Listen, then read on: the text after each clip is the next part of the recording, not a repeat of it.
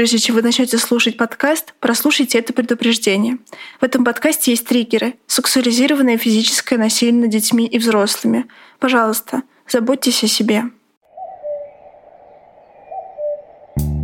Всем привет! Это подкаст Куку, и я его ведущая, практикующий клинический психолог Настя Бутенко. Данный подкаст посвящен сложным темам, о которых не принято говорить вслух. Герой расскажет о своем опыте, способах справляться со сложностями и прольют свет на запрещенные и табуированные в обществе проблемы. Мнение гостя может не совпадать с автором подкаста.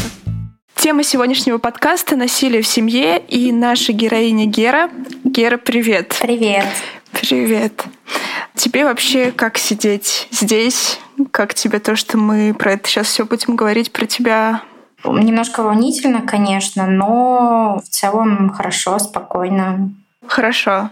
Знаешь, просто всегда мне как-то важно спрашивать у людей, как они настроены на беседу, потому что, ну вот я когда соприкасаюсь с какими-то своими историями в моей жизни, мне иногда прям бывает тяжело как-то про это думать, и некомфортно, что я это буду рассказывать большому количеству людей, например.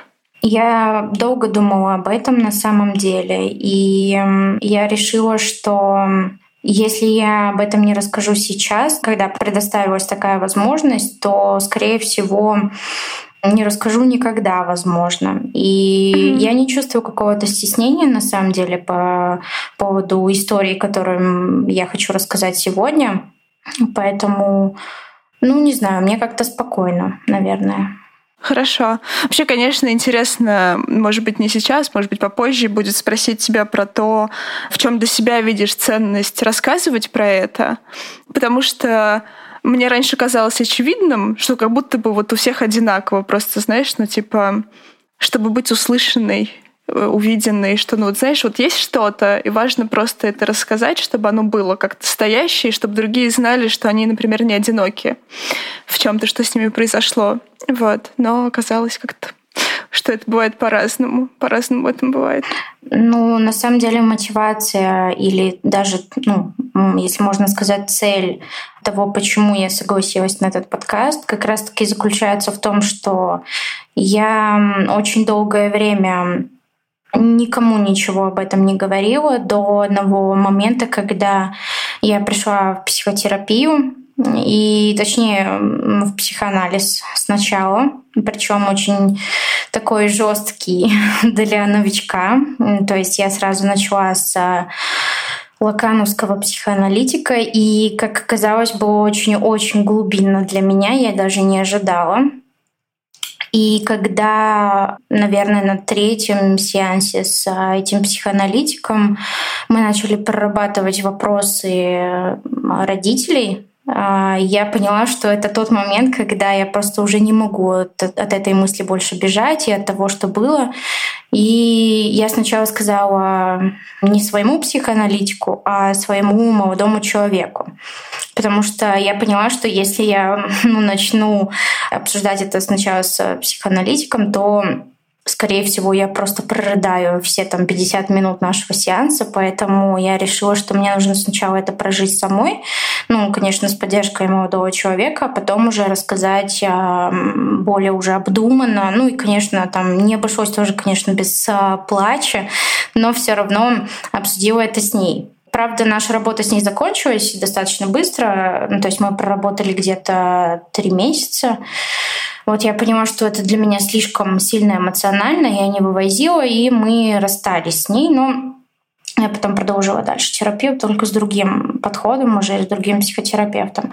О чем я еще сначала начала говорить, о том, что цель всего этого заключается в том, что для меня важно, чтобы как можно больше людей понимали, что если вдруг у них это происходило или происходит сейчас, чтобы они понимали, что они не одни, и что это точно так же происходило с такими же людьми, как и они, и что об этом не очень-то и хорошо молчать, как минимум для себя самой. Mm-hmm. И для своего, не знаю, внутреннего спокойствия, наверное. Не знаю, насколько, конечно, будет большой резонанс, но тут цель не в том, чтобы быть замеченной, услышанной, потому что я уже была замечена услышана и собой, и молодым человеком, когда я с ним решила об этом поделиться еще в самом начале, и потом с различными терапевтами, с которыми я работала. Больше скорее просто успокоить людей, что да, такое бывает, и через это можно пройти, как бы это ни было сложно и страшно.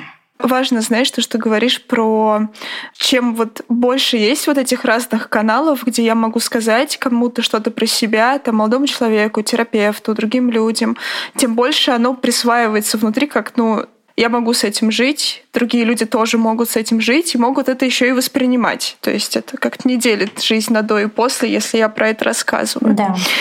Я думала, с чего начать, и копалась там в разных своих записях от работы, там каких-то кусков того, чего я делала в терапии с клиентами.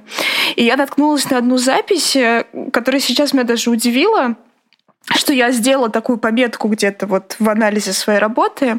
Пометка была про то, что люди, которые переживают, особенно если мы говорим про детей или про ранний подростковый возраст, которые переживают э, насилие в семье, они очень часто воспринимают его как норму. Ну, в смысле, что вот так может быть у всех, или я даже не задумываюсь, как у всех остальных. И хочется тебя спросить, э, было ли у тебя так, было ли у тебя вот это ощущение, что, ну, значит, что-то такое происходит, и это окей, если это происходит. Это же взрослые делают. Сложно однозначно ответить на этот вопрос, потому что насилие в моей семье по отношению ко мне было во всех его смыслах, поэтому а, если мы говорим о физическом, эмоциональном и финансовом насилии, экономическом, то да, были мысли о том, что это везде происходит постоянно, со всеми, и, скорее всего, это не, скажем так, не что-то там особенное. Но в вопросе сексуального насилия тут, конечно, я всегда знала, что это не со всеми происходит. Так что вот здесь не было такой мысли. Скорее всего, это воспринималось как нечто, о чем вообще никак нельзя никогда никому говорить. На самом деле, сам вопрос был поставлен как э, такая какая-то ну, супер тайна, которую нужно там беречь до конца своей жизни. То есть ты сейчас про сексуализированное насилие, вот эта тайна? Да. Ага, а что было раньше всего? Ой, ну, сложно тоже ответить, потому что все было вместе. Просто я родилась уже не в очень, если так можно назвать, экологичной обстановке э, в семье потому что мои родители, скажем так, заключили брак и вообще сошлись, просто потому что моя мама а, залетела в прямом смысле этого слова, то есть они не планировали, ну это был такой one night stand, то есть они там встретились, переспали, и спустя какое-то время мама узнала о том, что она беременна мной, и она даже не собиралась изначально говорить моему отцу, но случайно они встретились на улице, перекинулись там фразочками какими-то, и у них завязался диалог, э, и у них там вспыхли какие-то чувства, и они начали встречаться, и впоследствии она, когда уже узнала о том, что а, беременна мной, это было уже там, не знаю, когда она была на втором месяце, наверное, примерно, и э, уже все было понятно, и мой отец очень быстро на это отреагировал предложив ей там руку и сердце, и mm-hmm. быстренько они поженились. Э, но вопрос в том, что они были мало знакомы и в целом не сходились характерами. То есть у них изначально отношения были не очень хорошие друг с другом. И, конечно, это очень сильно сказалось на мне.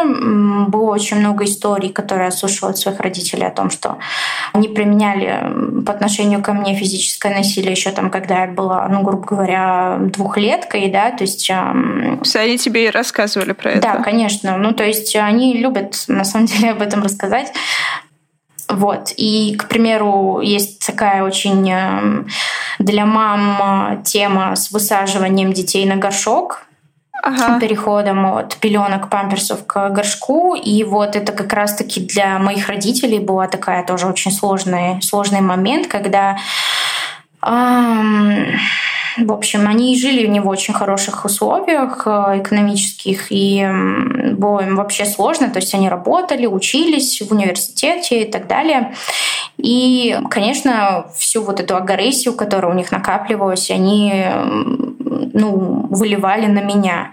И как-то однажды мне папа рассказывал о том, что пытались меня ну, приучить к горшку, и что я вообще никак не хотела приучиваться к горшку, и что меня там чуть ли не избивали для того, чтобы, ну, грубо говоря, научиться садиться на горшок. А, вот. И, ну, это, конечно, преподносилось немножко как, ну, такая шутливая форма. Но... Вообще, конечно, изощренный способ да. коммуникации со своим ребенком рассказывать ему о том, как ты его пытался воспитывать физическими э, издевательствами. Ну да, это не очень приятно слышать, хотя, если честно, для того периода, в котором мне это все рассказывалось, ну, не знаю, мне там было уже, ну, если я об этом помню, значит, мне было достаточно лет, то есть там от 10, ага. наверное. Поэтому тогда я в 10 лет воспринимала это, ну, поскольку мне преподносилось это как какая-то шутка, то я это тоже угу. воспринимала как шутка, не как что-то плохое. Да, вот это как раз к тому, как это и воспринимается. Если мне о чем-то рассказывают, и у меня нету, не с чем сравнить особо, то и правда как будто бы окей, хорошо, спасибо, что рассказали, все понятно. Да. Наверное, ты знаешь, может быть, даже сейчас, когда вот мы сейчас про это думаем туда, вот сейчас это кажется странным. Ну, конечно, уже с более взрослой э, Герой уже работает немножко по-другому. То есть мне, конечно, уже было бы очень сильно неприятно, если бы я сейчас слушала такие истории не только про себя, но и еще про кого-то другого. Но mm-hmm. это все, конечно, опыт и взросление, и то, что отношение к подобным действиям очень сильно меняется. Да, безусловно, когда есть возможность отделяться от людей, которые причиняли много боли, то она уже по-другому, эта боль воспринимается, как мне кажется.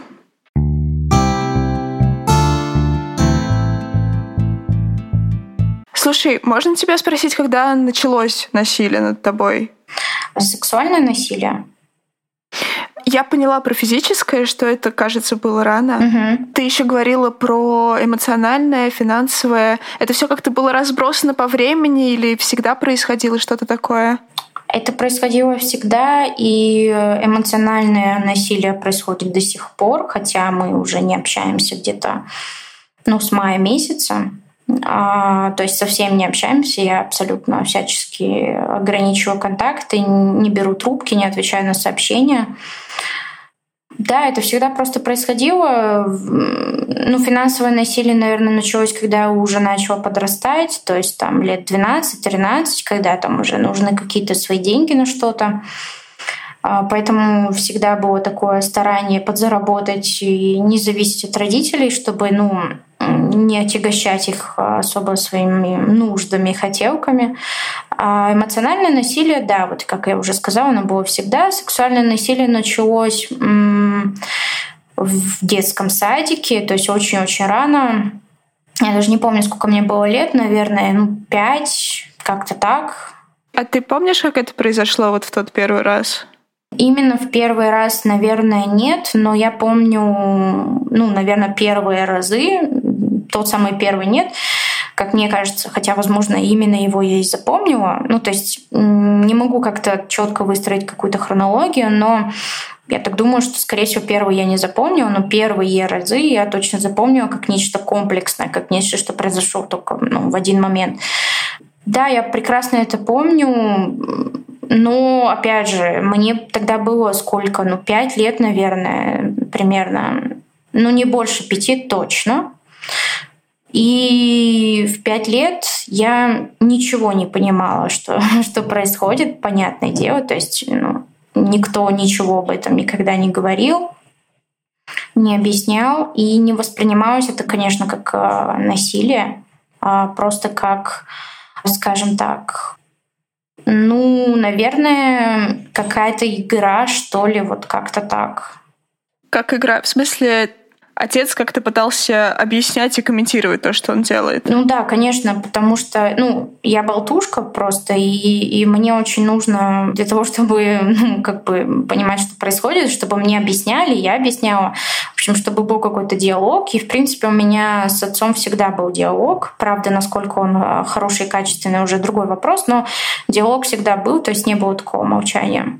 И когда это все началось, мне это преподносилось как ну, такого сорта игра, наверное. Давай я тебе там покажу, что вот это, давай вот это, вот посмотри на это, можешь потрогать, пощупать, там, не знаю, а, попробовать на вкус, не знаю. Ну, в общем, все в этом духе. И, ну, не скажу, что это было приятно. Я, конечно, прекрасно помню свои ощущения тогда, хоть это даже и странно, что я это помню, но помню, это не было чем-то приятным, это просто было, ну, опять же, игра. И дальше это уже перерастало в... Ну, то есть... Эм, чем больше я взрослела, тем больше мне это преподносилось э, в соответствии с моим возрастом. То есть это из игры уже перетекло в ну, скажем так, э, секс-просвет, если это можно так назвать. Ну, очень, конечно, сейчас в моем понимании извращенный. И потом уже в нечто абсолютно неприемлемое. Ну, то есть, я думаю, мы до этого, до этого потом попозже дойдем в рассказе потому что я никогда не слышала, чтобы у кого-то были такие истории, поэтому, собственно, я и хотела этим поделиться, потому что там все и сразу, и очень-очень неприятно. В смысле, ты имеешь в виду, что чем старше ты становилась, тем больше вариативности разных действий по отношению к тебе совершалось? Да. И, и знаешь, я каждый раз просто, просто мне нужно это произнести, а то я про это думаю и висну сильно. Я каждый раз... У меня второй подкаст, где я говорю про сексуализированное насилие, над, э, которое совершалось еще над ребенком. И мне вот кажется, что если бы я слушала такой подкаст, то для меня со стороны могло бы странным казаться, что ну вот человеку просто задают какие-то вопросы, а он просто на них отвечает. Это я скорее к своей роли.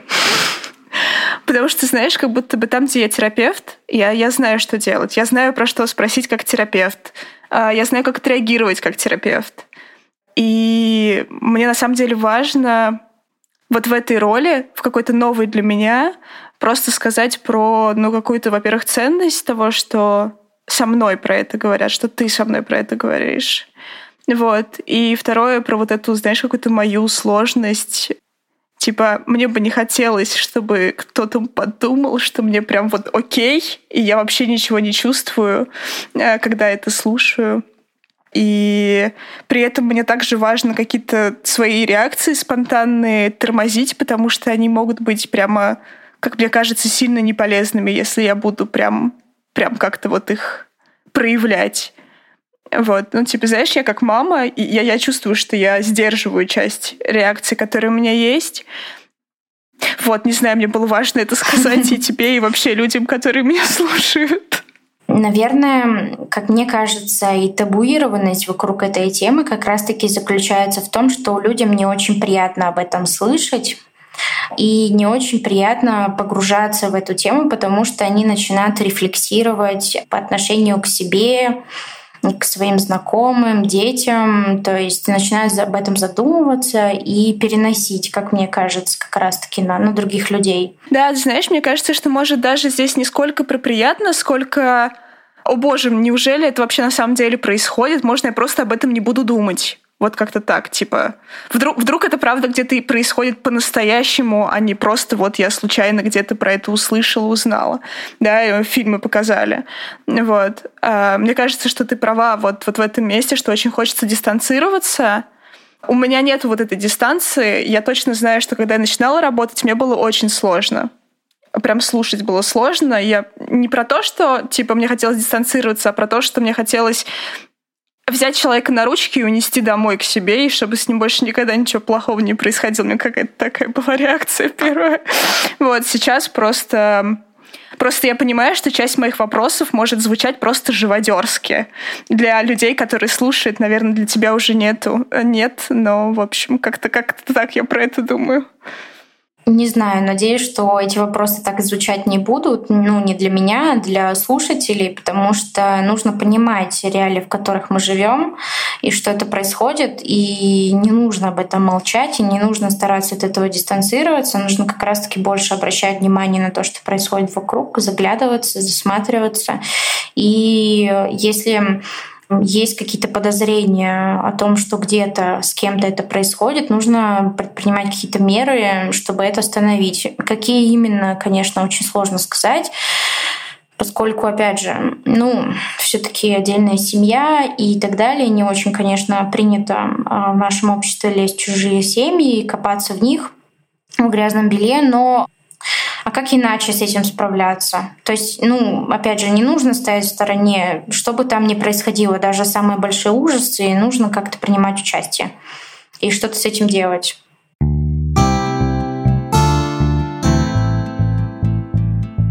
У меня вот из того, что ты говоришь, э, есть вопрос, а тебе хотелось, чтобы тебе кто-то помог? У тебя была такая мысль, может, когда ты была уже старше? Когда я была старше, я, наверное, чтобы мне кто-то помог. Я понимала, что мне никто не поможет, скорее всего, поэтому надежды на это особо не было. Желание, ну, не знаю, может быть, было, но, опять же, я вообще не думала, что мне кто-то может помочь. Я была уверена в том, что я смогу себе сама помочь, когда выберусь из семьи, то есть когда я уеду. Поэтому основной целью для меня было уехать а, вообще принципиально в другую страну. То есть, ну, как бы я родилась, жила в Болгарии, 19 лет а, я там прожила. Ну, у нас просто 12 классов в школе, поэтому 19 лет. Вот. И потом я поступила, переехала в Москву. И для меня вот это было основной целью просто забежать, ну, уехать. Потому что я поняла, что если я уеду, то все это закончится. Ну, как минимум, сексуальное насилие а, точно. А остальное я понимала, что не закончится, но там финансовое, экономическое, то есть а, и эмоциональное, я понимала, что оно не закончится. Я понимаю до сих пор, что эмоциональное насилие не закончится, пока а, я, наверное, полностью не отстранюсь от скажем, родителей, вот прям конкретно не поставлю точку. То есть я поставила ее для себя, но до них я до сих пор так и не смогла донести эту позицию, почему я не хочу больше с ними общаться. То есть это очень сложно, очень сложно провести этот разговор, потому что я понимаю, что меня не будут слушать. И даже если послушать, то ничего не поймут. И даже если я это скажу, то это, ну, это будет просто в пустоту. То есть это ничего не изменит, это так или иначе будет продолжаться дальше. Поэтому для себя я выбрала пока что такой, ну, путь, что я просто не беру, не отвечаю на звонки, не отвечаю на сообщения, ничего. И позиция такая, что я не хочу общаться, потому что, ну, там произошел один конфликт не так давно, в мае месяце с родителями, и вот он для меня прям расставил все точки над «и», и я поняла, что все больше не могу. Это был такой прецедент под предлогом которого я с ними сейчас не общаюсь. На самом деле это не, не только тот случай, понятное дело, а вся моя жизнь. Поэтому я с ними не хочу общаться. Не только из-за случая в мае, а из-за вообще всей моей жизни. Слушай, а мама знала о том, что происходит между тобой и отцом? Как сказать, мамы, как мне кажется, всегда знают, просто делают вид, что не знают, потому что так удобнее ничего не делать, никак не реагировать, потому что если они подают виду, что знают, то придется что-то с этим делать. А что-то с этим делать очень сложно и непонятно что и как. Поэтому я уверена, что она знала, да и тем более есть такой случай, а, который ей напрямую в лоб прямо показал, что это происходит, и она на него никак не отреагировала. Ну как, отреагировала, но спустя несколько часов она как будто бы, вот, не знаю, ей вычистили память, и она просто напрочь забыла. И по сей день она ведет себя так, как будто того случая не было вообще. А можно спросить, что это за случай?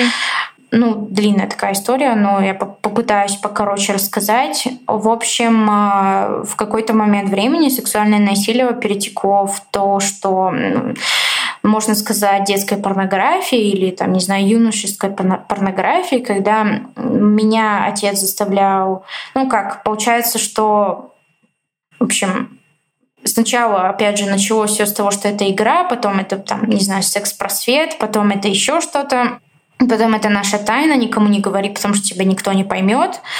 А, особенно не говори маме, потому что она не как мы, она там, ну не знаю, она консервативная, она тебя не поймет, а мы с тобой такие типа свободные, либеральные люди, у нас там свои взгляды на все.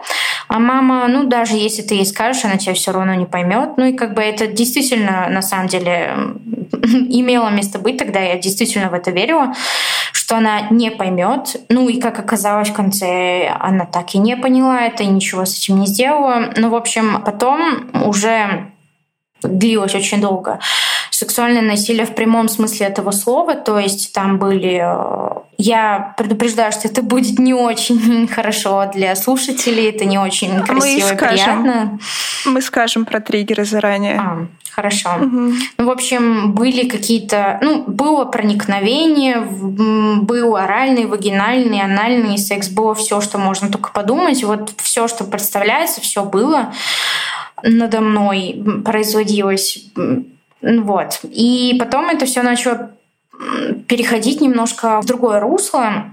Ну, из сексуального насилия в таком ключе, о котором я говорила только что, это перетекло в фото. То есть э, в какой-то момент ко мне пришли и мне сказали, что, мол, ну, я помню, я из душа вышла вроде, и ко мне зашли в комнату и сказали, что «Ой, ты такая красивая», я, ну, переодевалась. То есть в нашей семье было так условно, что, ну, как бы не нужно стесняться своей ноготы, ничего в этом такого нет. То есть можно было, ну, понятно, что мой отец не ходил голышом по дому, ну, там в трусах ходил, да, а мама могла спокойно ходить голышом, и то есть для нас в нашей семье как бы тогда было принято, и сейчас не знаю как, потому что я уже с ними давно не живу.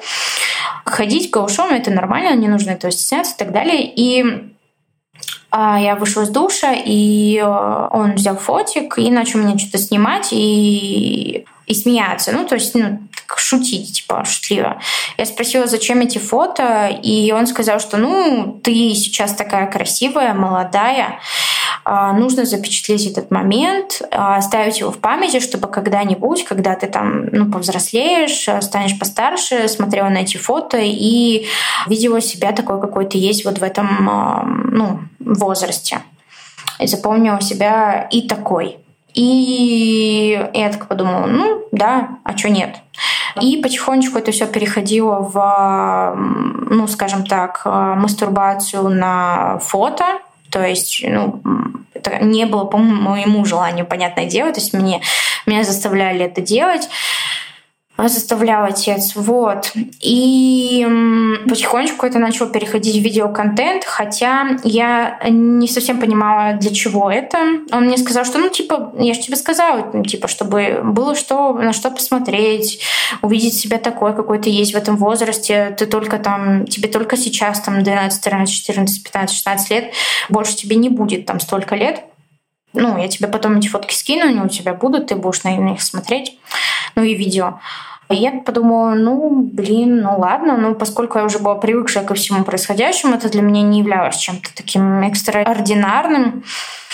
И Впоследствии вот проходит какое-то время, вот спустя там, не знаю, сколько, несколько месяцев, как вот это вот активно идет вот это видео и фотосъемка, и мне дают в руки деньги. Ну, там не помню сколько, 50-60 долларов, 70 долларов, что-то такое. И мне говорят, что, мол, вот это тебе. Ну, я спрашиваю, зачем, откуда. И, ну, то есть, типа, я, конечно, обрадовалась, потому что, о, деньги, класс.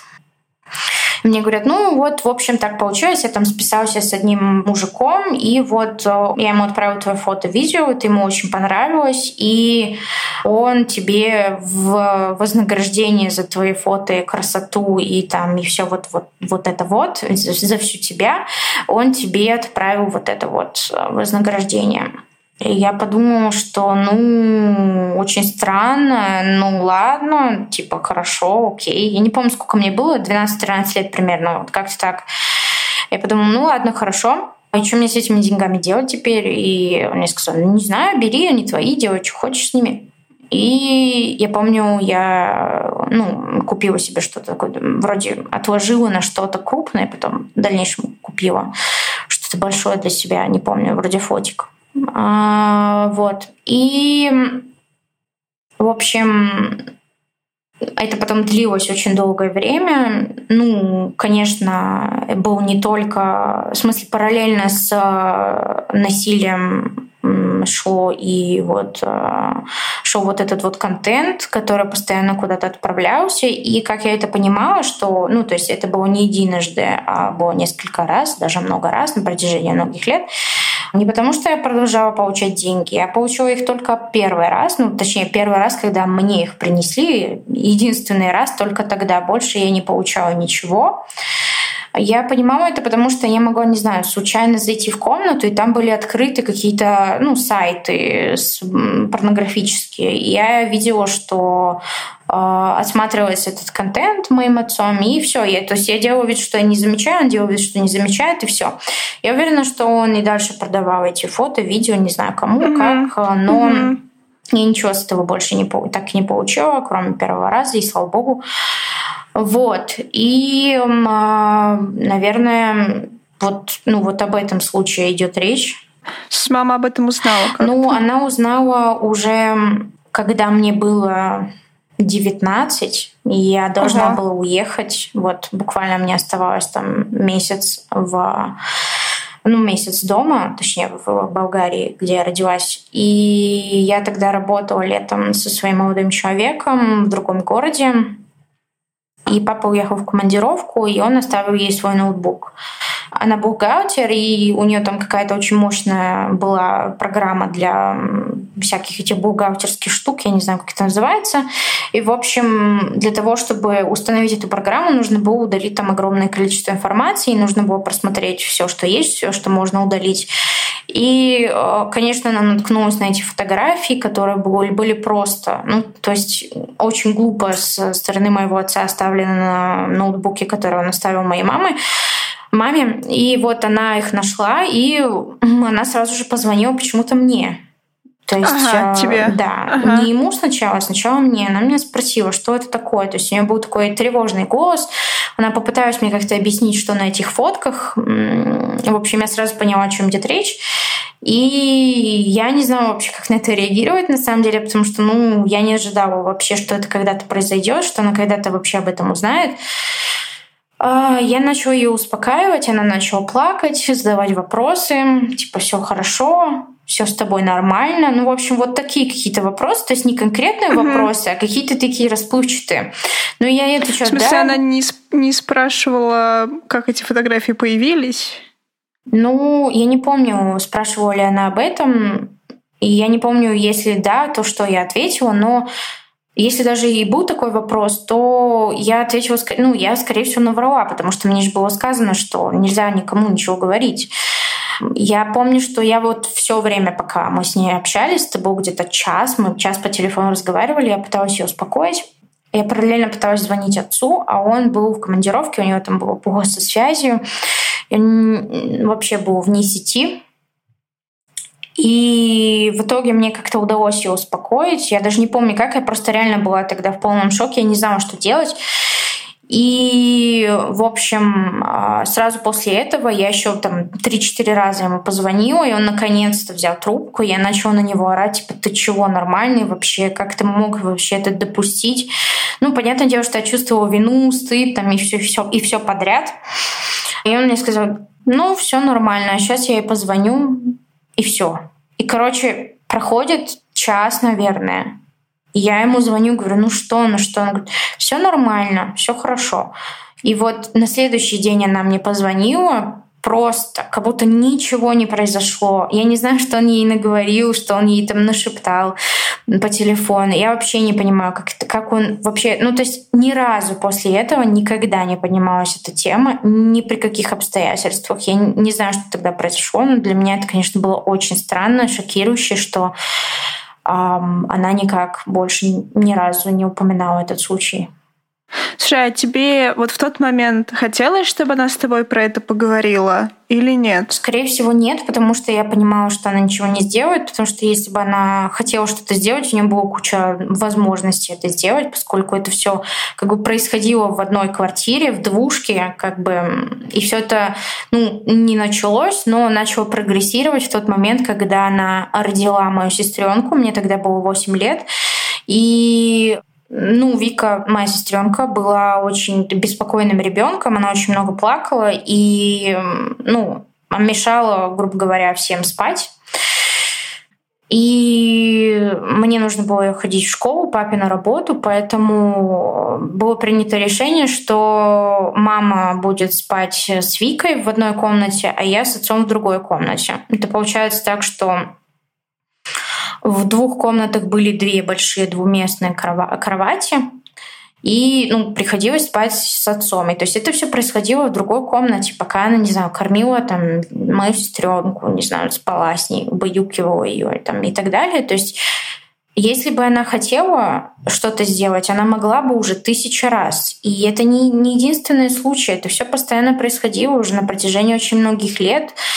И она сто процентов об этом знала. Я уже тогда об этом думала, когда тем более уже ей в лоб все показали, рассказали. То есть она это увидела.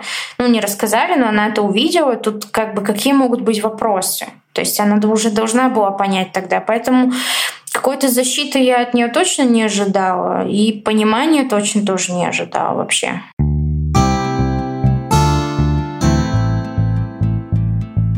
А ты сейчас как про это думаешь, что она его боялась, поэтому ничего не пыталась сделать, или ей было без разницы?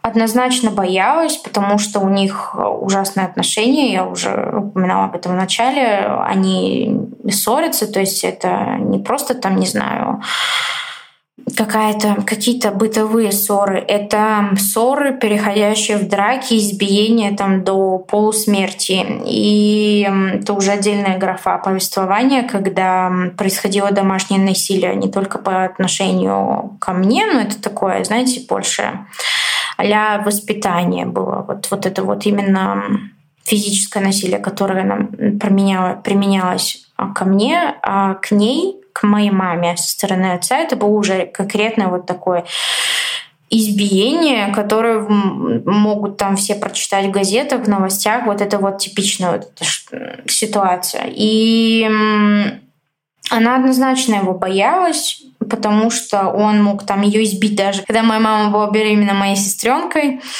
Вот. И то есть его вообще не смущало то, что у нее был в животе его ребенок.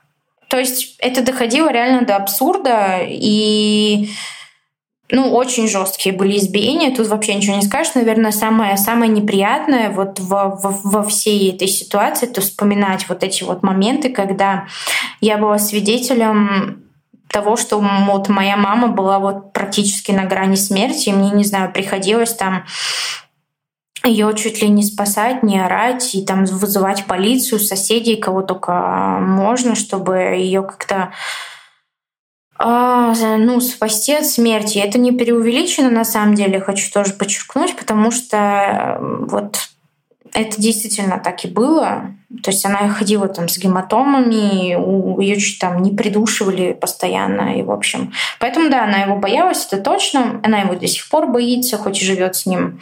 А по поводу того, более без разницы, э, думаю, да, потому что, ну, а как иначе? Давайте так, если бы я была ей дорога, то, скорее всего, она бы что-то, ну, что-то с этим сделала, да, даже если бы она его боялась, не знаю ну, что угодно можно сделать, начиная там с органов власти и заканчивая родственниками и чем только, ну, в общем, можно, в принципе, что-то сделать. Ну, скорее всего, просто было пофиг, и все. Есть ощущение, что она просто на самотек это все пустила и ну да, скорее всего, она просто привыкла, подстроилась под обстоятельства и все, и как бы просто существовала в этом. Ну да, это когда уже немножко так адаптируешься к какой-то жести, которая творится, и на части из этой жести просто начинаешь закрывать глаза, потому что и нет выбора, как будто бы. Как, как будто бы ключевое. Да, именно. Угу. Да, но мне кажется, знаешь, вот этот вот кусок про то, что никто не может помочь, он, в принципе, свойственен а, для долговременных историй. А если даже мама не может помочь, то кто тогда вообще? В смысле, понятно, что ты не могла попросить о помощи.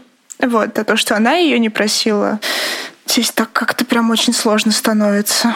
Ну, от нее сложно было вообще, в принципе, что-то ожидать, не только потому, что она боялась или была как-то относилась ну, на пофиг к, к вообще к всему, просто потому что она сама по себе очень холодный человек. От нее ее нельзя назвать прям мамой в прямом смысле слова, то есть в том смысле, в котором должна пониматься мама. То есть это от нее не было ну, какого-то тепла, заботы, кроме как, не знаю, там приготовить еду и и все, наверное, погладить там постельное, что-то такое, там постирать.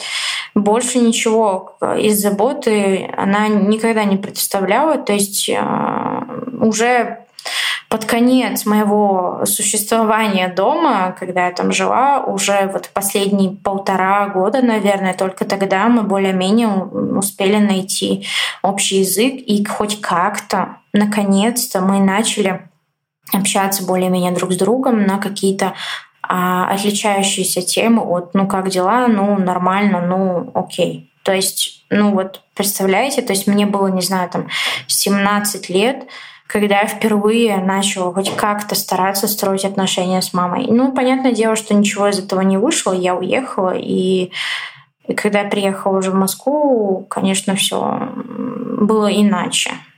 А ты была бы готова с ней, не знаю, попробовать все-таки про что-то поговорить, если бы она разошлась с отцом? Ну, это очень... Это, это маловероятно. Я не знаю, что должно произойти, чтобы она с ним рассталась. Потому что происходило уже все, кроме, ну, конечно, убийства.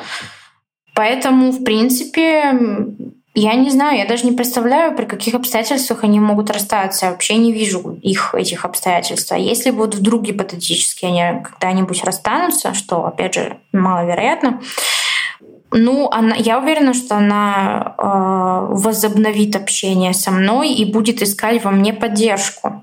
Потому что она мне очень много раз говорила, когда мы жили вместе, что я ее, там, не знаю, самый близкий человек, единственная подруга.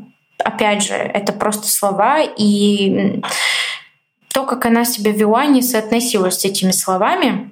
То есть это вообще не было о том, что я ее подруга и так далее. Просто она со мной делила это горе, потому что я была свидетелем этого. Я был единственный человек, который это все видел и переживал с ней. Я думаю, что да, конечно, я бы ей все рассказала с удовольствием, с огромным удовольствием, в, в полностью углубляясь во все детали и подробности. Абсолютно мне не сложно это сделать. Вопрос в том, что мне сложно было бы начать тему первой. И я, ага. не, я не вижу смысла с ней обсуждать это на данном этапе, поскольку, опять же, они вместе, и это просто ну, бессмысленно. Слушай, ты сказала про то, что тебе бы хотелось рассказывать с подробностями. А как думаешь, почему? Это как, как больно сделать? Про это? Честно, я не задумывалась об этом. Хороший ага. вопрос над тем, чтобы подумать. Ну, мне кажется, она просто многое пропустила в моем взрослении, потому что, опять же, она не была участна в нем вообще. То есть для меня единственный родитель, если можно так сказать, был папа. Хоть он вызывал во мне очень противоречивые чувства из-за всего происходящего и по отношению ко мне. Я не то чтобы... Ну, как я понимала, что это не очень правильно. У меня были такие сомнения, когда это все происходило. Ну, в смысле, а, сексуальное насилие. Но и по отношению к ней я не понимала, почему он к ней так жесток. То есть я не видела в этом абсолютно никакого объяснения. И не знаю, наверное, я не хотела бы, чтобы ей было больно. Я бы хотела, чтобы она задумалась о том, насколько много она пропустила, что она меня вообще не знает как человека. И если она думает, что она, что ей было тяжело, что ей было больно, что ей было плохо, то нет, мне было хуже гораздо. И я хочу, чтобы она это знала, чтобы она понимала, что чтобы она, во-первых, не считала себя хорошей мамой, поскольку она ею не является. И чтобы она постаралась каким-то образом сделать так, чтобы моей сестренке было лучше с ней жить, потому что у них гораздо ближе отношения, чем у нас с ней. И мне бы очень не хотелось, чтобы они потеряли это. Ну, вот такую какую-то связь. Хотя, с другой стороны, я думаю, что ей тоже нужно перестать с ними общаться, но это еще не скоро, понятное дело. Но, опять же, это гипотетически. Если она с ним расстанется, то тогда да. А так... А как думаешь, а сестре твоей младшей тоже достается? Сексуальное насилие нет, я в этом уверена точно на сто процентов. Ага. Физическое, эмоциональное и так далее, да, конечно, ну просто это такая экосистема, в которой мы живем, там без этого никак. Она мне, кстати, несколько недель назад написала о том, что, ну, родители как бы разводятся, потому что они там, не знаю, поругались из-за чего-то. Я ей сказала, что типа, ну, не переживай, этого не будет. Ну вот, как оказалось, конечно, этого не будет, не было и вообще. Так что да, ей тоже достается, и она тоже сейчас, ну, получается, что является неким таким медиатором в их отношениях. То есть они ее и обвиняют во всех грехах человечества, и что они как бы из-за нее ругаются. И с другой стороны, как бы держатся вроде как из-за нее. Ну, это частая отмаза. Да. Типа мы ради ребенка. Слушай, а ты, получается, с ней общаешься, с сестрой? Ну, да, я общаюсь с ней, правда, редко, поскольку, опять же, то, что произошло, вот, ну, произошел небольшой, ну как, большой достаточно конфликт а, в мае месяце между мной и родителями, и мне мама тогда написала о том, что она от меня отрекается, что я больше не ее дочь, она не хочет меня видеть, со мной общаться никак. И, в общем, она мне ни разу не звонила после этого не писала ничего. То есть она сказала, что если когда-нибудь я найду ее дочь, то, ну, как бы тогда да. И то есть мне нужно ей самой написать, сказать об этом. А если нет, то, ну, как бы флаг тебе в руки. И после этого я уверена, поскольку они, ну, понятно, мне кажется, уже из этого всего рассказа, что они достаточно манипулятивные а, люди, они успели настроить мою сестренку против меня, что я вполне в принципе, понимаю. Я понимаю, почему она не так часто уже со мной общается, как могла бы, потому что ей в том числе страшно о том, что если вдруг а, родители узнают, что она как в какой-то плотной, в плотном общении со мной, то они будут применять какие-то санкции, ну или как минимум эмоциональное давление, потому что я сейчас выгляжу в их глазах как плохой пример, как плохая дочь. Поэтому да, ну общаемся, но редко, правда. Но это все понятно. Почему? Да, удивительно, что вроде как связь уже э, потеряна с ними основная, но при этом все равно какая-то внутренняя связанность довольно сильная остается, и мама продолжает что-то как-то тебе туда вкидывать. И сестра появляется. Ну, в смысле, я просто, знаешь, так тут посижу, думаю, насколько вообще реалистично быстро прекратить отношения до конца. Ну вот, чтобы и все они закончились. Я тоже много об этом думала, когда произошло мое откровение по поводу сексуального насилия с моим молодым человеком. Он мне тогда сказал очень правильные слова о том, что, ну, конечно, он сказал, что это ненормально, я в ничем, ни в чем не виноват, это вообще ужас какой-то, вообще ненормально и так далее. Очень все плохо. И что, и вот когда я начала уже об этом думать и работать э, с людьми, которые мне помогали, ну, с психотерапевтами, а, я думала о том, что я хочу делать дальше, вот как я хочу дальше вот эти отношения с родителями строить. И у меня всегда вставал вот вопрос, хочу ли я вообще их прекратить напрочь, или я хочу их как-то переформатировать под себя, как-то подстроить. И я все время думала, что вот а, за то, что я вот столько страдала, они мне сейчас должны, они должны вот искупить эту вину. И я очень сильно надеялась на то, что если я когда-нибудь соберусь силами и поговорю с ними, и все им расскажу, как мне было больно, ужасно, и как они вообще мне испортили всю жизнь, то я очень надеялась, но опять же, это, это наверное, ну, не то, что, наверное, это сто процентов бессмысленные надежды, абсолютно приводящие в тупик, потому что из этого ничего не выйдет. Я ни в коем случае не смогу их изменить. И поэтому остался только один последний вариант — прекратить общение. Как раз-таки подвернулся такой удачный для меня момент э, с ссорой. И поэтому я решила их прекратить. Одномоментно, одноминутно, мне кажется, очень сложно это сделать, потому что, во-первых, как себе самому это объяснить, вот это, наверное, самое сложное. И потом уже как им это объяснить. Ну, как самой себе это объяснить, я уже объяснила, а вот как им объяснить, я еще не могу до этого дойти. Поэтому вот этот момент с прекращением общения у меня длится с мая месяца и еще не прекратился. Я не знаю, когда это все закончится. Но самое главное, что я себя намного лучше чувствую, не общаясь с ними. Это просто реально очень-очень здорово. Я очень этому рада, что собралась и сделала это вопреки всему. А мне кажется, что в любом случае это может быть внешне быстрым процессом, типа вот мы поругались и не общаемся, а внутренне это может довольно долго длиться, все эти какие-то, знаешь, разговоры, вот эти эмоциональные внутри себя с ними, а, или просчитывание разных вариантов, как это может быть, что сказать, как сказать. Они могут, мне кажется, довольно долго, довольно долго длиться.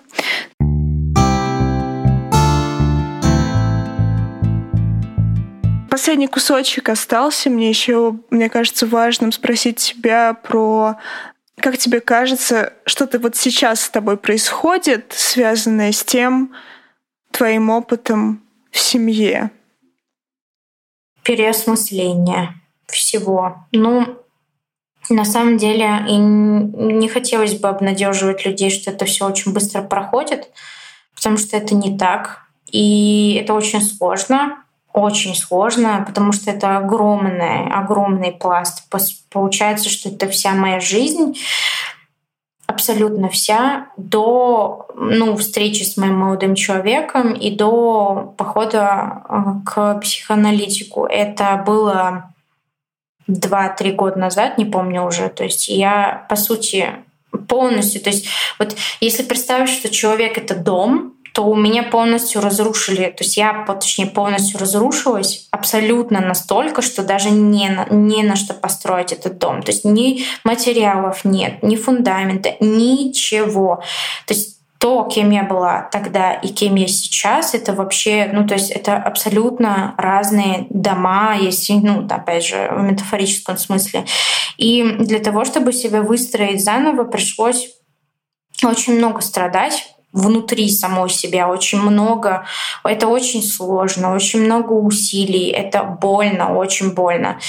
Но есть смысл это делать, потому что, ну, во-первых, а как еще? То есть я не хочу там, не знаю, закончиться как ни как эмоциональный там, объект, ни как физиологический, биологический объект. Я не хочу умирать ни как э, мыслящий человек, ни как вообще, в принципе, человеческое существо. И у меня нет другого выбора, кроме как начинать, не было, точнее, строить этот фундамент сначала. Насколько он прочный, я не могу сказать, потому что, ну, только, мне кажется, время покажет, опыт. Наверное, придется что-нибудь там потом подкорректировать, что не так удалось. Но тем не менее, очень сложно. Очень сложно. Это очень много, много боли и очень много работы. Настолько, что выбивала полностью из жизни. То есть это ну, не совсем возможно, как бы, не знаю, там, заниматься чем-то на постоянной основе и работать над собой. Это полностью реконструкция всего, что есть. Ну, это все, все, все, все. То есть жизнь была, то есть там был другой человек, вообще не я, абсолютно. Ну да, знаешь, так из твоих слов я так вычленяю какую-то важную для меня идею про то, что, ну, может быть, может быть, если я правильно слышу, поправь меня, если это не так, про то, что это все одни сплошные последствия происходящего. Да, очень много последствий, э, как в отношении себя и как я себя чувствую, кто я такая, что я люблю, что я не люблю, как я отношусь к этому, к тому, всему. То есть нужно было выстраивать все вплоть до того, как я, не знаю, верю ли я в Бога, там, а, как я отношусь к, не знаю, к философии. Ну, в общем, абсолютно все из полностью нуля и ну, как бы в выстраивании себя, и в выстраивании отношений с другими людьми. То есть это очень проблематично было, особенно на, в сравнении с отношениями э, в паре. То есть очень сложно их построить когда такое происходило в детстве. Очень сложно, потому что, ну, то есть их нужно строить, получается, тоже с нуля. Хотя они уже есть и длились какое-то время с тобой прошлые в них. И сейчас приходится их полностью реконструировать и превращать во что-то другое. И это полностью меняет жизнь и отношение ко всему ко всем людям, к друзьям, к родственникам, которые тоже все знали и а, молчали и делали вид, что ничего не происходит. И вообще ко всему полностью меняется жизнь. Просто реально очень сложно. Вот никак иначе нельзя сказать. Мне кажется, понятно, что вот это кусок вообще, в принципе, про доверие и безопасность рядом с другими — вот, вот как будто бы его приходится всего внутри себя переделывать. В смысле, если все вокруг знали, никто ничего не делал, то совершенно, знаешь, так очевидно, мне кажется, про безопасность становится очень тяжело думать, когда становишься взрослый и начинаешь отделяться от них и доверять тому же самому молодому человеку, в смысле, поправь мне, если это не так. Да, как, как, как доверять людям, как, как они вообще, как, какие они, а какие они, а нормально вообще сейчас все, что происходит, эту норму искать, ее же действительно, вот ты говоришь, реконструировать, мне кажется, прям очень классное слово, про то, что приходится уже взрослый себя формировать, вообще представление о том, какая я, какие другие люди и как мне с ними. Да, это ну, по сути, возвращение в какой-то супер детский возраст, где ты только-только вообще выходишь, грубо говоря, там на улицу, знакомишься с людьми, и первый раз заводишь друзей. Это вот примерно вот так чувствуется, но еще хуже, поскольку тогда у тебя не было опыта, с которым можно было сравнить. Тогда ты уже не был разочарован, не прошел через все это. А сейчас, когда тебе приходится это делать во взрослом возрасте, когда тебе там 22, то ну, это гораздо сложнее, тяжелее, потому что уже есть ну, бэкграунд, опыт. И не знаю, про доверие и безопасность, да, были моменты, когда я себя так чувствовала, но они были в начале. И здесь, наверное, самое важное, что было, и самое то, что помогло больше всего, это отношение с а, молодым человеком, который показал, что он просто как вот как только я сказала, я открыла рот и сказала ему вот тот раз о том, что это со мной происходило, я сразу поняла, что ну, по его реакции, что можно доверяться, и это нормально, абсолютно нормально, потому что на меня не фукали, там, не реагировали как-то плохо, а прям сразу я почувствовала поддержку, любовь, принятие, все, что должна была почувствовать, почувствовала тогда. И как-то было потом проще доверять. И, конечно, было подкашивает иногда вот это чувство без, небезопасности, но ну, его не было как такого, как нечто фундаментальное. Скорее всего, были проблемы с тем, чтобы научиться заново жить. И как бы я не скажу, что я научилась заново жить. Сколько прошло уже времени и сколько еще должно пройти, чтобы я научилась. Последствия просто огромные. И, как я уже сказала, и в построении межличностных отношений, и внутриличностные конфликты, и ну и в сексуальном плане тоже очень большие проблемы. То есть это я не знаю, когда у меня это, эта проблема разрешится вообще. Вот. Поэтому, да, очень большие последствия.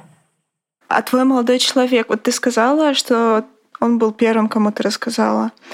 Тебе вообще нормально с ним про это разговаривать? Нормально ли он реагирует? Кажется ли тебе, что с этим все окей?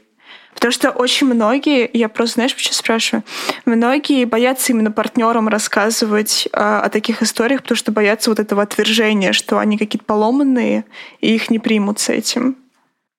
Я думаю, мне повезло.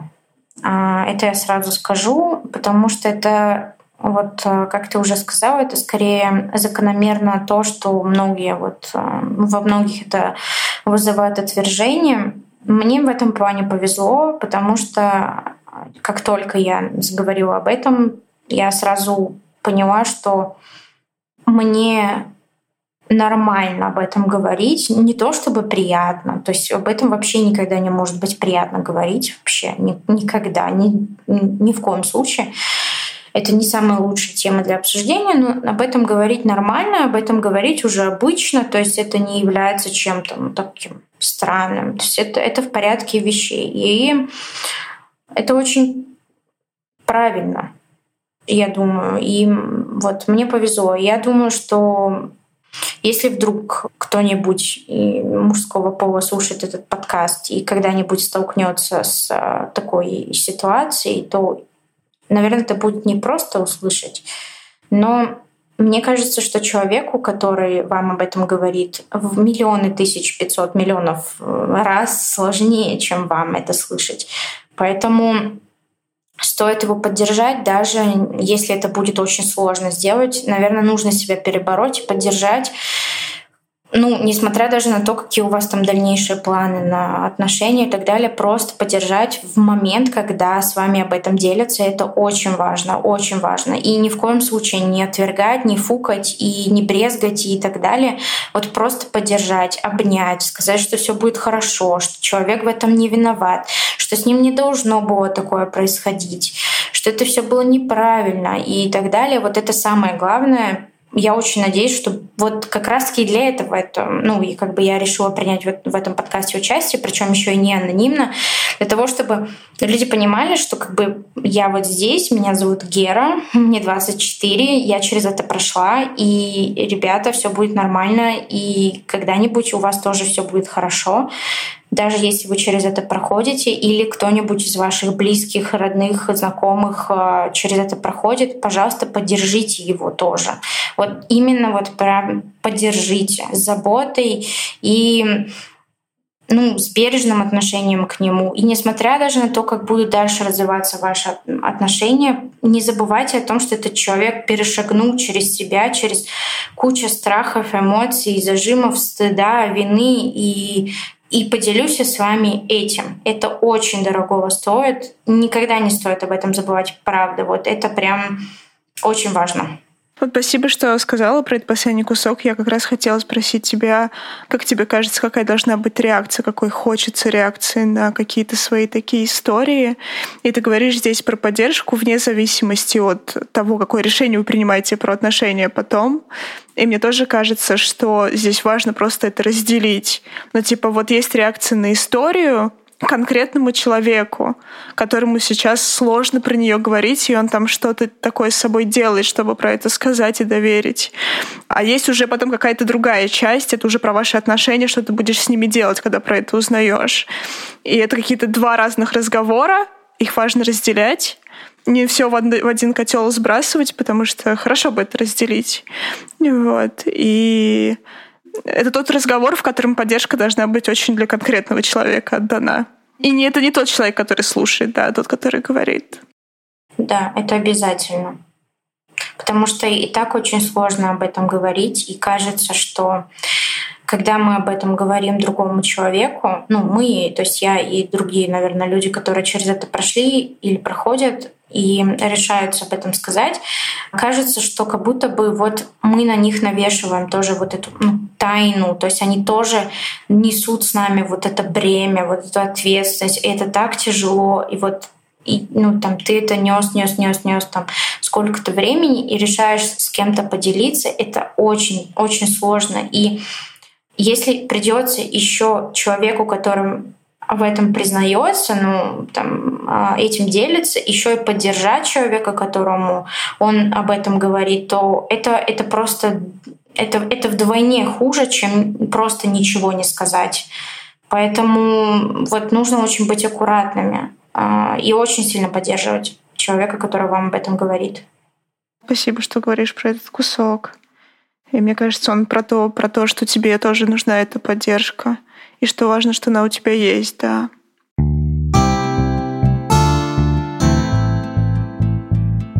Нам с тобой пора заканчивать уже. Я, как ты знаешь, очень-очень тебя благодарю за твою историю. Вот. И я с каким-то таким даже большим трепетом жду, когда мы ее выложим. Потому что мне хотелось бы, знаешь, чтобы, ну, правда, другие могли понять, что, ну, в жизни, правда, бывает очень много очень сложных кусков, прям очень. И то, что ты пришла и рассказала, это прям огромное прям уважение к тебе, что ты пробуешь это делать, так говорить на большое количество людей.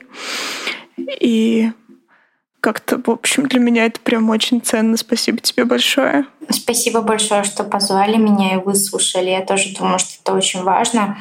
И надеюсь, что дойдет до большого количества людей, что они задумаются над этим. Правда. Да, да, хотя бы просто про это подумают. Да. Окей. А, спасибо тебе большое.